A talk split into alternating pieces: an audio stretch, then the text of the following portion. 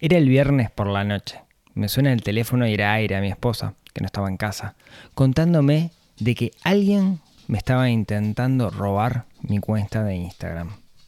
En principio no entendí lo que estaba pasando, pero después, después sí me di cuenta que había alguien, había un estafador que estaba intentando robarle a las personas haciéndose pasar por mí. Y de lo que pasó y de lo que está pasando vamos a hablar en este episodio, porque quizás todos nosotros podemos hacer cosas para cuidarnos en este mundo maravilloso e infernal que es el mundo de Internet. Un, dos, tres, cuatro.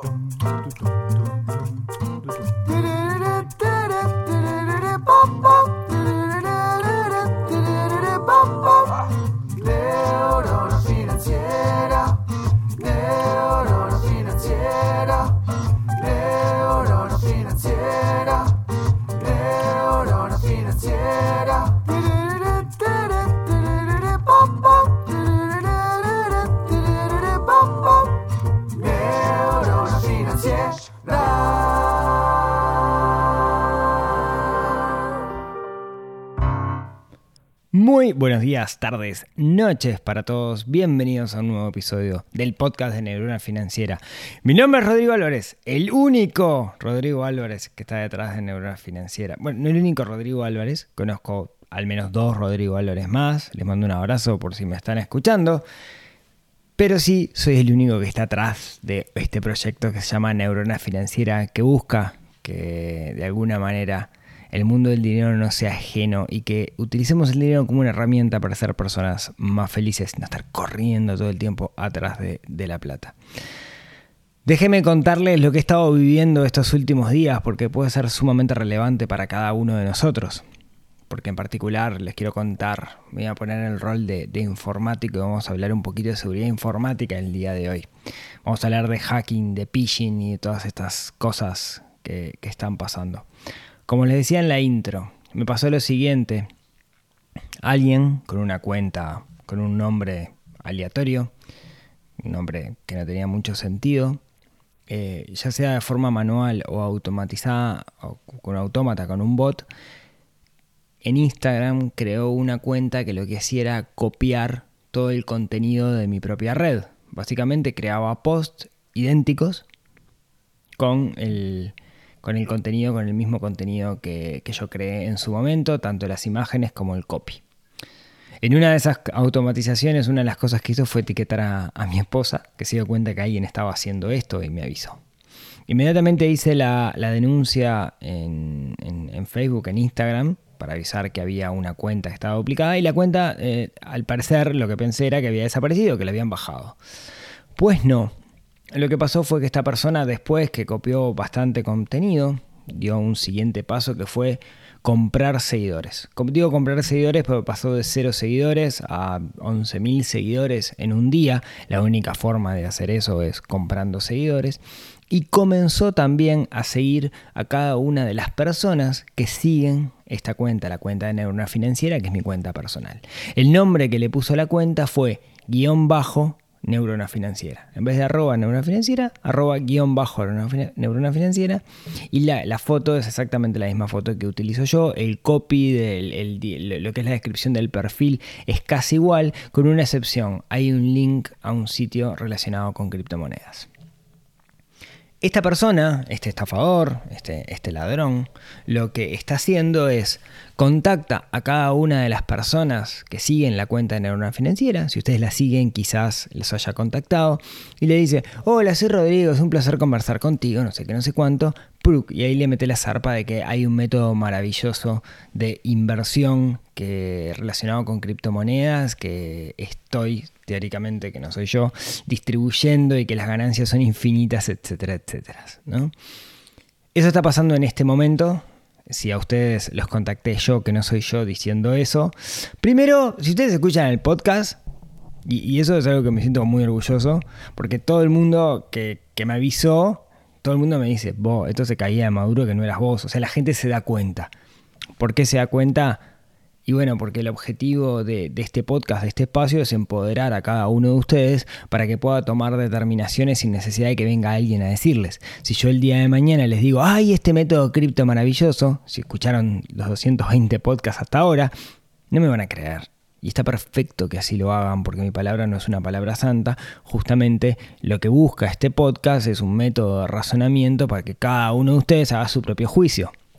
Y estoy muy contento porque está pasando, porque todas las personas a las cuales me avisaron, quizás alguno cayó, pero espero que no, pero todos los que me avisaron de, vos, mirá que te clonaron la cuenta, mirá que está pasando esto, se dieron cuenta porque el mensaje claramente no era un mensaje de los que yo suelo transmitir, era un mensaje axiomático. Esta es la fórmula mágica para hacer plata, cuando yo siempre digo no existen las fórmulas mágicas para hacer plata y cualquier mecanismo que suene complejo usualmente es complejo porque busca engañar a las personas. Así que bueno, estoy muy orgulloso de que esta comunidad esté empoderada y se dé cuenta de las cosas, pero quería capitalizar esto que está pasando. Ah, perdón, propósito. Eh, si a ustedes les pasó esto, o me hacen un favor que es enorme, que es buscar esta cuenta que es arroba guion bajo neurona financiera y denunciarla. Le dan a los tres puntitos en Instagram, reportar, y ahí reportan que es una suplantación de identidad. Sí, que alguien está robando el perfil. Yo, además de eso, hice las denuncias ante Meta y además hice una denuncia policial ante Interpol de eh, suplantación de identidad. Así que bueno, pero me ayudan porque eso ayuda a que bloqueen la cuenta. Igual la realidad es que la van a bloquear y mañana va a salir otra, que va a ser en vez de guion bajo neurona financiera, va a ser, yo qué sé, gnocchi o, N neurona financiera con dos N o algo por el estilo. Así que, pero igual les agradezco mucho si lo hacen, me ayudan, me ayudan y mucho. Pero como les decía, como a mí siempre me gusta, yo creo que los, los hechos, las cosas que pasan, básicamente tenemos que abrazarlas e intentar aprender lo máximo posible de ellas. ¿sí? Aquello del amor fati, amor, amor fati, no amor, amor fati, de ama el destino, ¿no? de que todo lo que nos pasa es por algo y tenemos que capitalizar ese algo. Así que me pareció una excelente oportunidad para charlar de las estafas o las cosas que pasan en internet y cuál es la razón de la que pasan y qué podemos hacer para cuidarnos.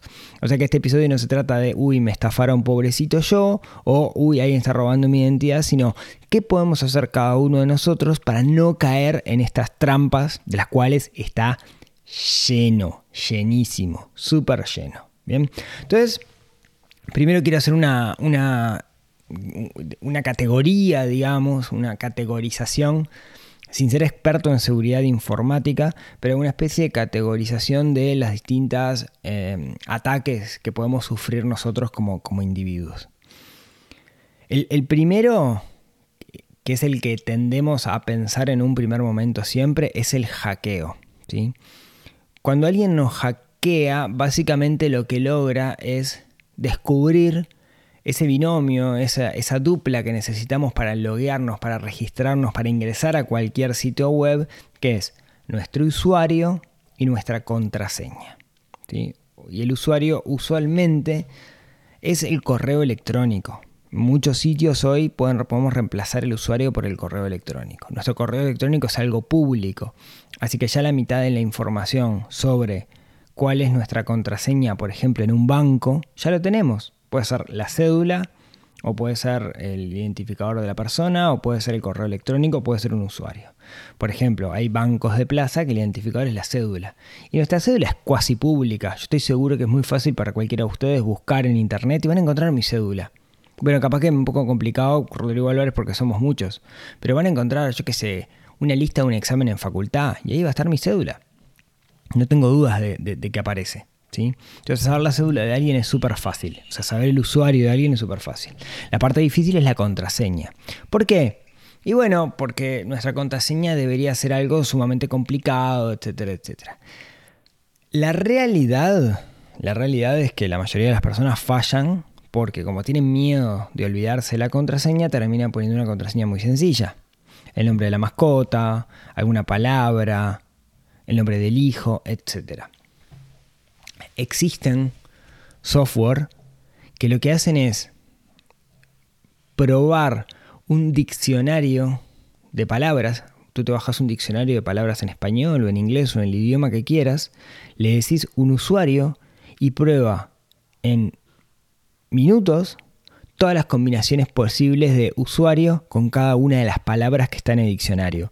O sea, si vos pusiste una contraseña que pensás que es súper difícil, que es no sé, locomotora, le lleva dos segundos, o sea, le lleva hasta que llega la L, validar que tu contraseña sea locomotora, a menos que esa aplicación o sitio web haga algo para que, eso no, para que no se pueda hacer. Bien, pero lo que voy es que utilizar palabras es algo que es un error a la hora de definir contraseñas. Queremos eh, de alguna forma hacer algo que sea recordable. Bueno, podemos usar oraciones. Y las oraciones son mucho más complicadas de descubrir. Por ejemplo, no sé, eh, bolazo, ¿no? La contraseña podría ser me.gustan.las.bananas.em.pijamas. Pongo punto en vez de espacio porque tiene que ser una única palabra. Me gustan las bananas en pijamas. No, es que me gusten las bananas en pijamas, es un ejemplo. Pero eso es muy difícil que alguien lo adivine. ¿Sí? Porque es una frase donde estoy eh, de alguna manera reemplazando el espacio que no me lo permite la contraseña por un punto. ¿sí?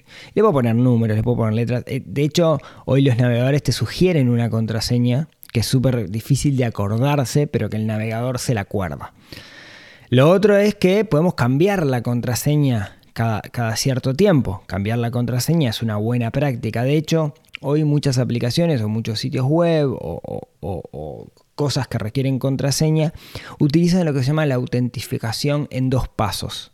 Que de alguna forma te mandan un SMS o algo y vos tenés que usar, además de tu usuario y tu contraseña, el celular como mecanismo de, validación. Entonces, si alguien te va a hackear esa contraseña, no basta con que sepa la palabra, sino que además necesita tener tu teléfono, o sea, el teléfono físico, ¿no? que, ahí ya es más difícil porque te están robando.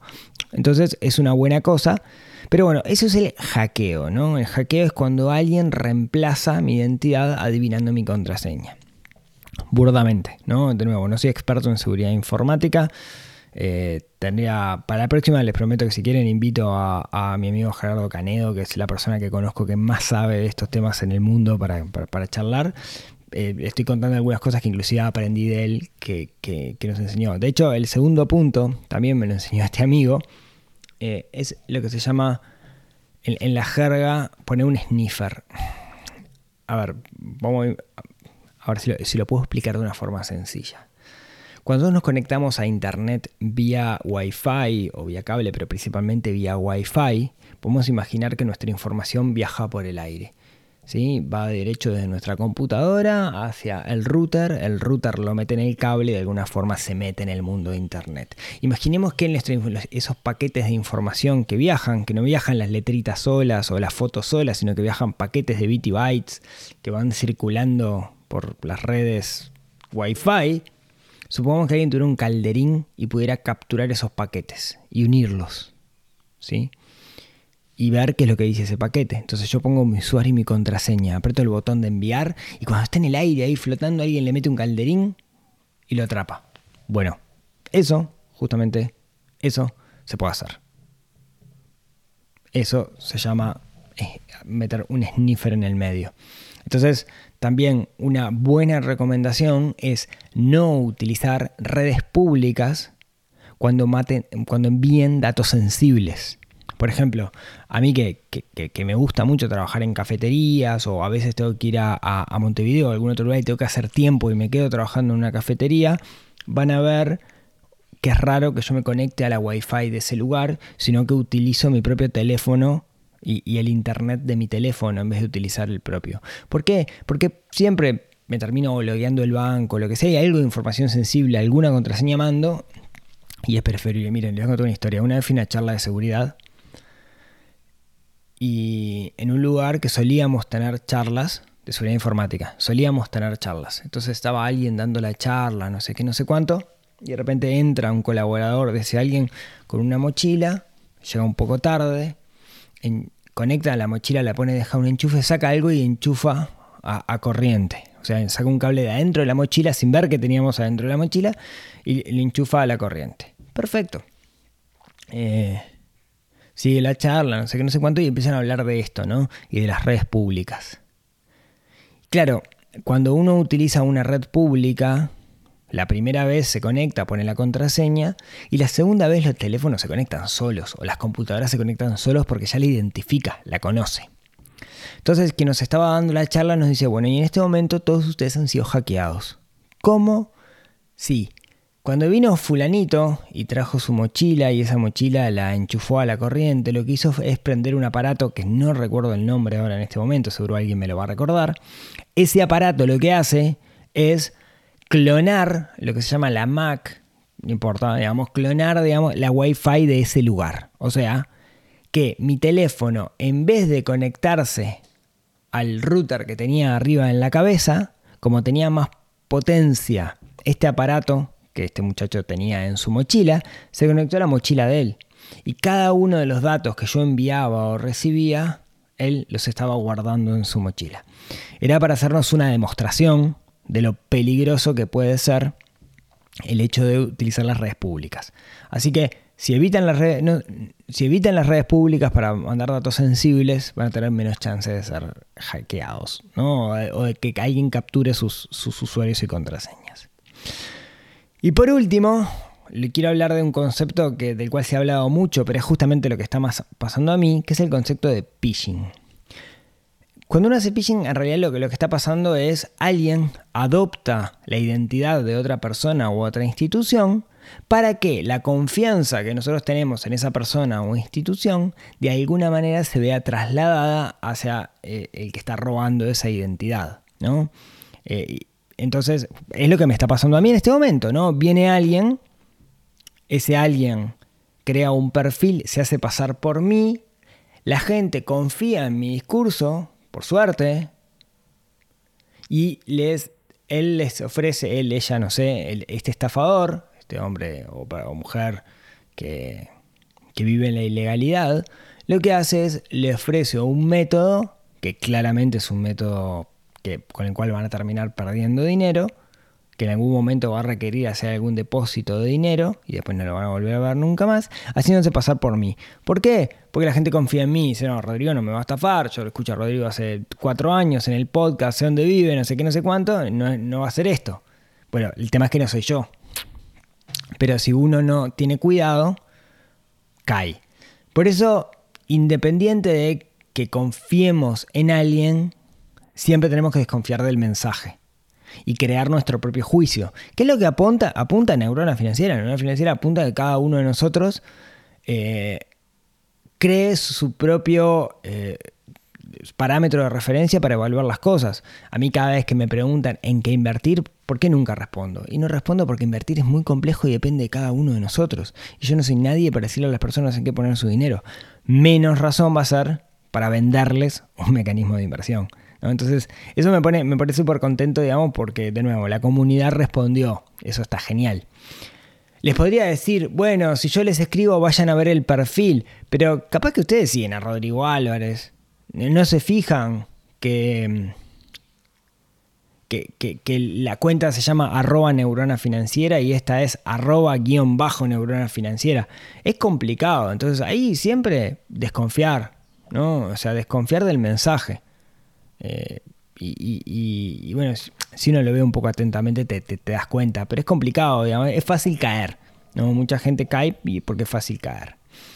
Otra situación es algo que le pasó, por ejemplo, lo leí ayer en la prensa, a una cocinera uruguaya muy conocida, se llama Jimena Torres, que vive mucho de las redes, que tiene como 150.000 seguidores, que es un disparate, excelente televisión, etc. Es, jurado de estos programas de cocina que hay en la vuelta, eh, muy mediática.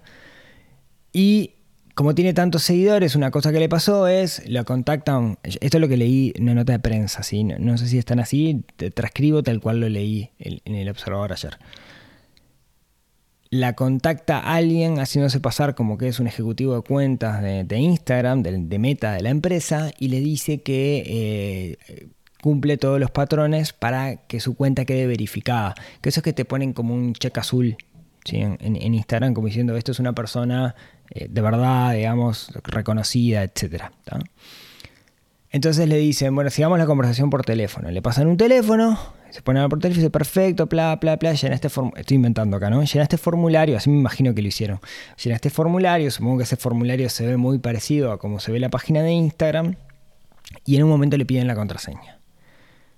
Ella da la contraseña y a partir de ese momento se la cambian y le dicen, jaja, tenemos tu contraseña. Y le empiezan a extorsionar para devolver la contraseña, lo que se transforma claramente en un delito. ¿bien? Entonces, ¿Cuál es la, la- la moraleja de todo esto? La moraleja es nunca, jamás dar nuestra contraseña. No importa que sea Dios revelado que nos aparece adelante y nos pide la contraseña. La contraseña nunca la tenemos que dar. ¿Por qué? Porque no sabemos que si el que está del otro lado es realmente el que está del otro lado. ¿sí? De hecho, eh, estoy leyendo un, libro sobre, sobre organizaciones secretas y cosas por el estilo que está, está muy interesante. Y una de las cosas lo que habla es que muchas veces las, las organizaciones eh, secretas creaban como contraseñas particulares en sus saludos, en sus gestos, como para que ellos estuvieran identificados entre ellos. ¿no? O sea, tenían eh, eh, de alguna manera un mecanismo de autentificación entre ellos para validar que la otra persona era la otra persona o pertenecía al gremio que fuera. Eso en Internet no lo hacemos. Eso en Internet nosotros suponemos que la otra persona es quien dice es ser y transmitimos y nos transmite confianza y nosotros aceptamos esa confianza y por ejemplo le decimos nuestra contraseña. Entonces, nunca, jamás damos nuestra contraseña y sobre todo nunca usamos la misma contraseña para cosas para, la para lo mismo, porque si nos agarran en una, nos agarran en todas, ¿bien? Esto del phishing también es bastante común que pase con, con los bancos. ¿no? Es normal que llegue un mail con la estética exactamente igual a la estética de un banco, pidiendo eh, un cambio de contraseña, por ejemplo. Entonces vos entras a una página web y esa página web es exactamente igual a la página del banco. Pones tu usuario, pones tu contraseña como para loguearte, cambiar la contraseña y marchaste. Alguien averiguó tu nueva contraseña, tu contraseña del banco. ¿sí? Y ahí te pueden sacar plata, pueden hacer lo que quieran. Nuevamente,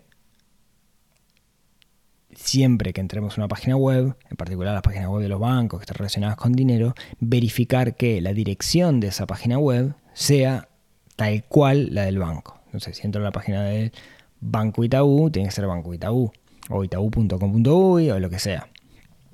Eh, y es muy fácil hacer una dirección que sea parecida. ¿sí? Yo puedo poner, no sé, puedo crear una página web que sea el Superbanco Itaú y con toda la estética exactamente igual, me lleva 5 minutos hacerlo y yo voy a pensar que es la cuenta del banco, pero no lo es. Entonces tener muchísimo cuidado con eso y acá vienen algunas entonces recomendaciones para tener en cuenta a la hora de eh, surcar esta jungla que es Internet hoy por hoy. Primero, recomendación, cambiar las contraseñas de forma periódica, usar contraseñas complicadas, largas, y si no me los acuerdo, utilizar un gestor de contraseñas. ¿sí? Un gestor de contraseñas puede ser el propio navegador, Chrome, Safari, el que sea, que te las guarde, o alguna herramienta que las hay miles que te ayudan a guardar las contraseñas en la nube, locales, etc. ¿sí? Pero recomendación, tener contraseñas distintas para cada cosa.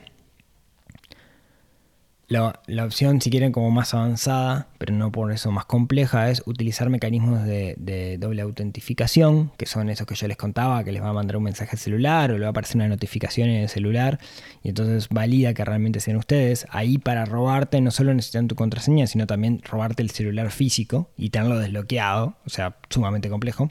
¿sí? Igual siempre te pueden hackear. Mm, jamás nunca darle nuestra contraseña a nadie. ¿sí? O sea, la contraseña es nuestra y de nadie más. Y no hacer pública nuestra contraseña. Eh, para que sea una idea, decir, bueno, está, pero yo no se lo digo a nadie. Pero, por ejemplo, una vez hubo un eh, hackeo de LinkedIn en el cual robaron del LinkedIn, del cual robaron un montón de, de cuentas de, de usuarios y sus contraseñas. Entonces, por ejemplo, supone que me robaron la mía, ¿no? En ese entonces el mail que utilizaba era, no sé, arroba artech.com.uy. Entonces buscaban ralvares arroba y buscaban ahí, aparecía y aparecía la contraseña que yo utilizaba en LinkedIn. Esa misma contraseña, sí, bueno, ahora vamos a probarlo en otro lado. Y entraban a probar en distintos sitios mi mail y mi contraseña. Porque la gente tiende a usar siempre la misma contraseña y es lo que tenemos que evitar. ¿sí? Porque nos hackean un sitio y marchamos a la B. De hecho, Chrome, cuando uno lo usa como gestor de contraseñas, te avisa, che, mirá que ese sitio lo hackearon, cambia las contraseñas porque acá tenés un tema. Y después lo otro es tener muchísimo cuidado con las redes públicas. Las redes públicas, el shopping, cuando digo red pública me refiero a eso, ¿no? El shopping, etcétera. intentemos no enviar nunca información que sea eh, crítica para nosotros por medio de una red pública porque fácilmente puede ser hackeada. Vivimos en un mundo complejo donde hay gente que lo único que le importa es su beneficio propio sin importarle los demás. Me pasó a mí ahora esto de que me clonaron la cuenta. Nos puede pasar a cualquiera de nosotros el día de mañana. Em, no podemos controlar que esto pase, va a seguir pasando. Lo que sí podemos controlar es cuidarnos a nosotros mismos.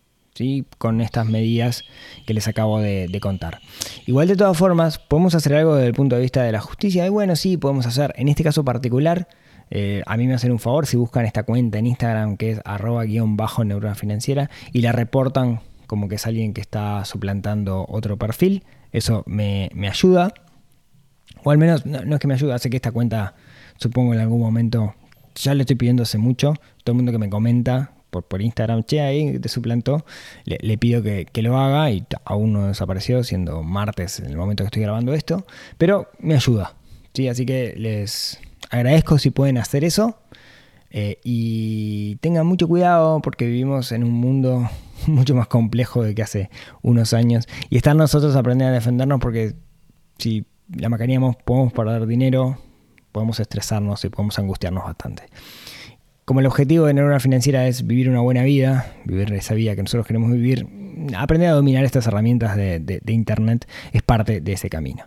Así que muchísimas gracias por escucharme hasta acá. Muchísimas gracias a todos los que me contactaron, me llamaron por teléfono para avisarme esto de que me habían clonado la cuenta. Eh, tengo un orgullo enorme por, por esta comunidad que, que está súper empoderada y eso me hace sentir sumamente orgulloso. Así que muchísimas gracias.